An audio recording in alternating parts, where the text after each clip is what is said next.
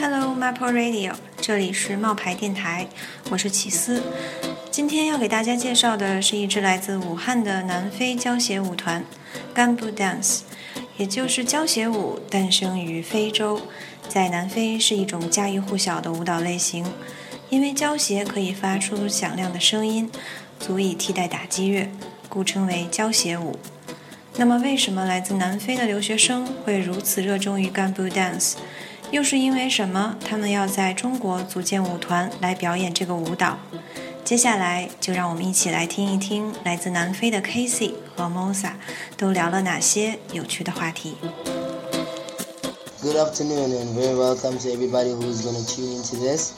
Um, I'll be your host today, Casey. I'm here with Mosa. Um, and we are the Gumboot dancers from South Africa in Wuhan. We're based in Wuhan.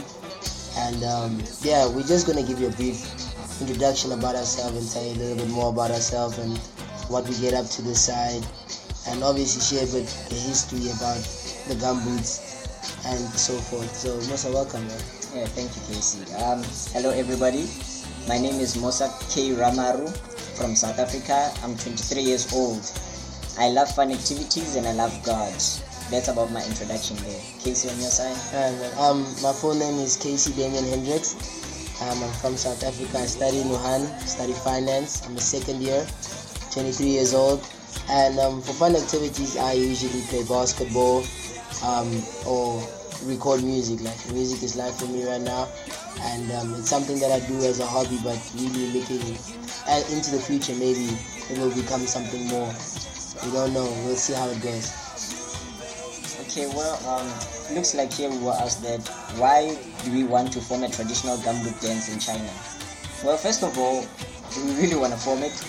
Ah, not so much, man. Um, for for the the way the way I saw it is was we were actually just participating cultural events that are frequently held here in Wuhan because like every second or third month there's a cultural event and we wanted to see how we could contribute, especially from my side. I I, I never partook in these things before coming here, but you know when you when you actually attend these festivals, you actually see how how much how rich the other countries are full of their cultures and stuff and you learn a lot. So i was like you know what i want to also represent my country and contribute in whichever way i can for because for me gumboot is actually something that i learned here from the guys it's not something that I actually previously did at school. Um, it's something that I learned here, and I found that I really, really enjoy doing it. Like, you know, every time the guys get together and it's all fun and games, but when it comes down to it, we, we always deliver. How about you? Yeah, on my side, um, I think it's it's like giving back to, to the community because in South Africa we grew to give back to the community after you've grown and you've received everything you wanted. Yeah. So, but we actually started from the time we were asked to perform at the varsity program, a cultural event here in Wuhan University. So, anytime we're called up to perform, we discuss it first as guys and then decide if we want to participate in that event or not. So far, we had about two or three events yeah. round about the performances, and soon we'll be performing at some event in Wuhan I think on the 8th of September, yeah. 2017. Yeah, man, people have given us a warm welcome. Um, the, the response was quite actually surprising, shocking. People really love it, and we really love that they love what we do because, like you said, we plow back to the community, and we are proud ambassadors of South Africa, like in China. So it's good to know that we are actually contributing to something that is positive as a positive reflection on our country. On the brief history about gumboot dance, uh, it is said to be an African dance, but it is actually commonly practiced in South Africa by blue-collar black workers who wear overalls and Wellington boots. Those Wellington boots are known as gumboots, uh, and it's also an alternative for drums.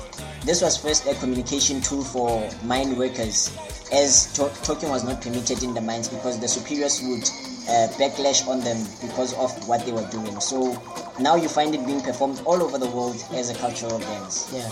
Interesting fact that the Wellington boots were actually like a solution to the fact that the workers used to be knee deep in contaminated water which would give them like ulcers and foot problems. So the boots were actually now an alternative for them and that's where the outfit comes from the black Wellington boots, the jeans and the bare chest and the bandana to like cut out the sweat from the eyes while they were working and it was really like when once once you actually check the history and see where it came from and how they turned, how people would find such how do we say like such positivity in a bad situation. Like they they made it somehow through the struggle. They still found a way to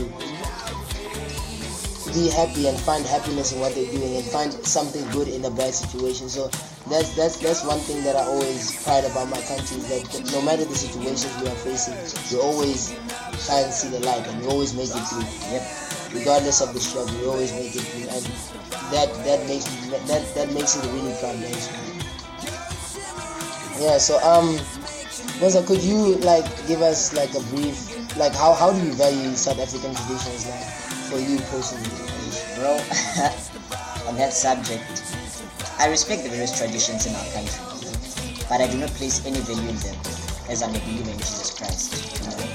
So I never grew up having any insight on traditions because in my family we are Christians and I only learned of these things while I meet friends and people in the society, you know. And I still don't have a clue but at least there's a bit of information, yeah. but not not much of a clue as most of our population in South Africa are Christians. Yeah. You see, so yeah. Yeah, for me, it's been the case that I have been so busy with school and sports that I never really had time or even considered it, you know, to actually take time and to look into my traditions. Because, like I said, it was a it was a wake up call for me coming to China and having people ask me, hey, what, what is this? What is this? Like, you know, you actually learn how little you know about the country. And like for me, I, I just, you know, it made me a bit of a more proud person to know exactly when people ask me something that you can answer. So I did my research like on various on various topics so that when people ask me that I can answer. But like the traditions that we have they're rich, yes, but like you said, it's very vast, so you don't really you know, I don't think for us, especially who grew up after apartheid, like it, it was apartheid. Apartheid, you want me to say like okay, apartheid, like so for us, like it's not as how do you say? Um, we grew up in the new age, so all those traditions from back then weren't really enforced on us. Like we grew up in the new age, so it was kind of if you kind of picture interest that you get involved in those things. But it's always good to know a little bit more about tradition. But yeah, so that's how it is for me.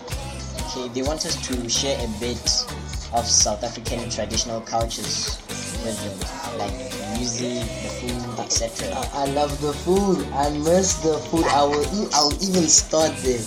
Um, like for for us as South Africans, we we we like meat. You know, something meaty. Everything that we do, like it's it's heavily meat based. Um, so we have stuff like boerewors, um, and we call we, we do something called braai. We actually have a national braai day in September that is actually coming up. So we'll be cele- we'll be finding a way to celebrate that. Um, I know that people call it barbecuing, but I don't know. Like for me, it doesn't really have that You know, doesn't. Yeah, it's too, it's like a braai that went to private school. You understand? um, but yeah, it's like very meaty based. We have stuff like our cuisines, like we have like koeksisters. Um, melktert, which is called milk tart as well. Um, and just talking about it actually makes me miss home so much. makes, makes me miss home so much because these are things that we eat. And there's there's a maize meal, like that's one of our staple food, and we make something called pap. And if you have a chance to go to South Africa, make sure that you do go and eat yourself some pap. It's very nutritious and it's the way of life. It's the way of life. Um, we also have like curry because we have a lot of Indians in South Africa as well. Um, Durban being the most populated. Um, so we also got a couple of their cuisines, which is actually very nice. Uh, you've had many times before. Yeah, many Yeah. Hambali and those things. So yeah, man, I, I don't know. Every time somebody has to ask me about food, I just start going crazy because it's the number one thing in my life. Food is very for me. Yeah, plus we have 11 official languages boasting of different traditional groups we, which we have uh, back in the villages. Mostly you experience them in the villages. We also display a modern feeling through music and food. Music wise, we have like house music, we have kwaito, uh, you know, we have those traditional music, oh, maskandi, we have to name a few, you see, jazz, yeah. yeah. And with food, we have bodi like sheep intestines, uh, and then you have like pap, as you said, it's stiff, stiff porridge. We have samp. I, I think it's like only found in South Africa. I've never seen that. According to the information. Yeah. And then we have braai and then various cuisines because you know we are actually a diverse nation. Mm. Yeah, yeah. Um, what else we got there? Yeah, so um, since you've been in China, I know you get asked this question a lot. Like, is there any cultural shock or cultural differences that you experienced first time coming to China? It's been a question that we've been asked time and time again. Yeah, man. Um, the cultural differences are there, but for me, nah, I wouldn't say I was shocked at all because one thing I know is that I've I've learned to be one with different cultures that I, I, I, I come across. Not that I I become one with them, but you know, I respect them because I know that you have your own way of doing things. Your right way may be the wrong way for some other culture. So I have to respect your culture as it is, you see. So uh, on that case, I was not going to submit to their customs here in China because I have also my own. Yeah. But I liked some of the traditions and festivals they have you know because i mean like when you're in the chinese atmosphere you understand how the chinese the chinese food the chinese uh, meetings that they have you understand even the language itself i mean like you find it hard but you actually enjoy it once you speak it that's the truth um, for me coming to china it was not that much of a change because I used to move around a lot, so adapting is something that is basically my DNA. So the, the, the cultural shock that people always talk about wasn't as bad for me. I think I've adapted very quickly. Um, things there, there were things that I that were very similar to me that I liked. It's like the way Chinese people are so punctual. Like a routine is most important for me. That's when I'm most efficient when I have a schedule. And I think in China I learned to manage it better because of the fact that the surroundings, everybody's like that. They know they wake up in the morning at this time, they go to class, at this time they eat, at this time they take a nap, at this time they do that, and then they play sports in the afternoon. You know, so they have a they have uh, like the way of life is very structured like this. It's very time time orientated. So for me, that was one thing that I really like learned from the Chinese, and that really helped me be more productive in my way forward. Is you know, like I never used to plan like that, but now I get more done in a day because of the fact that that's that's something that I picked up from Chinese people. So it's very interesting what you learn from other people, like as you go around, and if you are open to to actually, like you said, not submit but to adapt and to respect what they do, and also kind of also learn from other people. So so for me that was really good. That was one thing that really stood out from from from China for in China for me, like the fact that they are so time oriented, like everything is time specific. Like that that was really one of the good traits that that I picked up while I was here. I think this question is imposed for you, man. They're asking, how do you like Wuhan so far? um, Wuhan for me is, has been amazing. Like the year that I've been here, it's it's really been amazing. Um, life changing. Uh, I've I've started doing a lot of things you know, um, I always had dreams as a young boy, and you know, you never really, you never really chase them because the opportunities weren't really there. But here in Wuhan, it's really made it a lot easier for me to just do what I would feel like doing, you know. So Wuhan has been great for me. Like I've been learning so much, um, and business-wise, like you, you learn to enrich yourself because you learn to think forward um, we had we had our own event just a couple of months ago, the June 16th event, and we actually learned so much. And that was actually also an eye opener for me to, as South Africans, we can actually we have the possibility to host such events and actually learn something more than there are certain things that the, the classroom can't teach you, you know, and there's now we actually Wuhan has actually given us that opportunity to say, hey, listen, we have people who can provide this, this, and that. All we have to do is apply ourselves to. And the world is yours. The world is yours. So basically, Wuhan, really, it's been it's been a great experience. It's only been a year. I can't wait to see what it has in store for me for the next fall. Um, I'm really excited, and yeah, man, I'm really loving this place. Like, uh, I'm, I'm really glad I came. Yeah, yeah, yeah. Wuhan, I think it's good. It's great so far. One thing I found it to be at first was that Wuhan is an international hub for foreigners. Yeah. I mean, come to understand when you think of the number of people in China alone, the Chinese citizens, and then you find that there's actually more foreigners in that in, Wuhan, and then you find that if there's a lot of Chinese and then there's more foreigners to add on it, I mean, how many people are already in oh, China Already by itself? You see, so yeah, man, it's a busy city, which I'm a bit fond of, but I actually like the environment and the easy access to things we can Yeah. we want. Yeah, the access is very vital. So, in conclusion, um, as as the Gumboot Dance Group, um, we stand as representatives for Lesego, Les G, for Lawrence, for Megs, for Jafta, and also for Lefa. And we we are about seven to eight in a in a group, Yeah. and we do the gumboot dancing. If you want us to come up, you can show up by your side. All you have to remember is that we discuss it first, and then we decide if we wanna be there or not.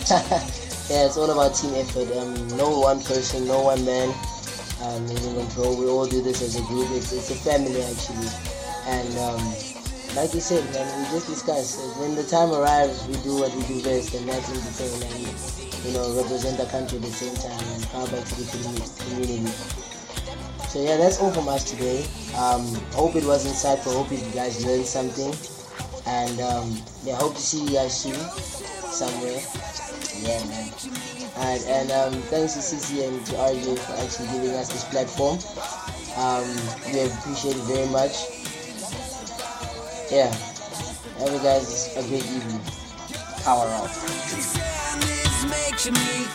教写舞其中蕴含的哲理是生活中永远都可以苦中作乐，这也是教写舞团成员 Casey 和 Mosa 身为南非人自豪的一点。他们相信，在黑暗的地方也会有一丝光明。欢迎继续关注冒牌电台，非常谢谢你的收听，下期再见。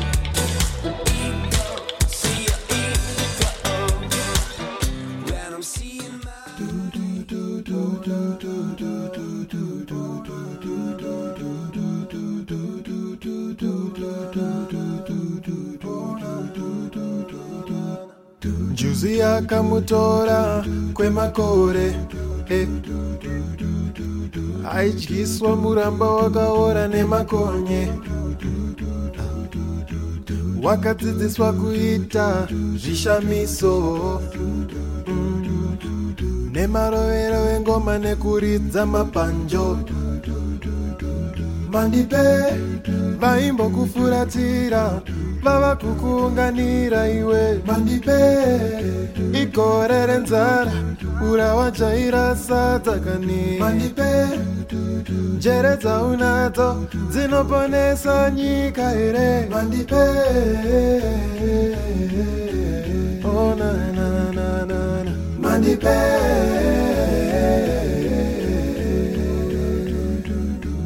Mandipe vashevezera zita rako vatidaira. Vati nguva yako pasina yamuro vaimbokufuratira vava kukuunganira iwe mandipe.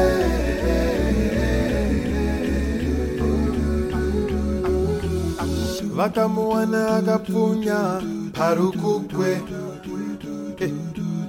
ruchiyerera mumahombekombe apungwe.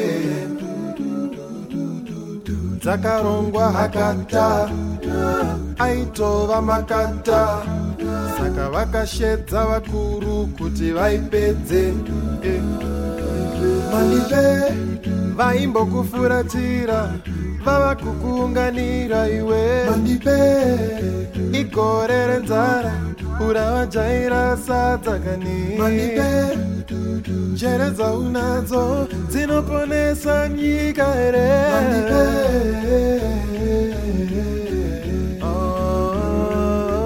Mandipe ah.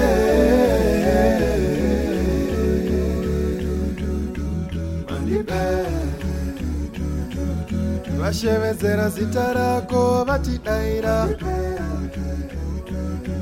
Vati nguva yako vava kukuunganira iwe mandipe vaimbokufuratira vava kukuunganira iwe mandipe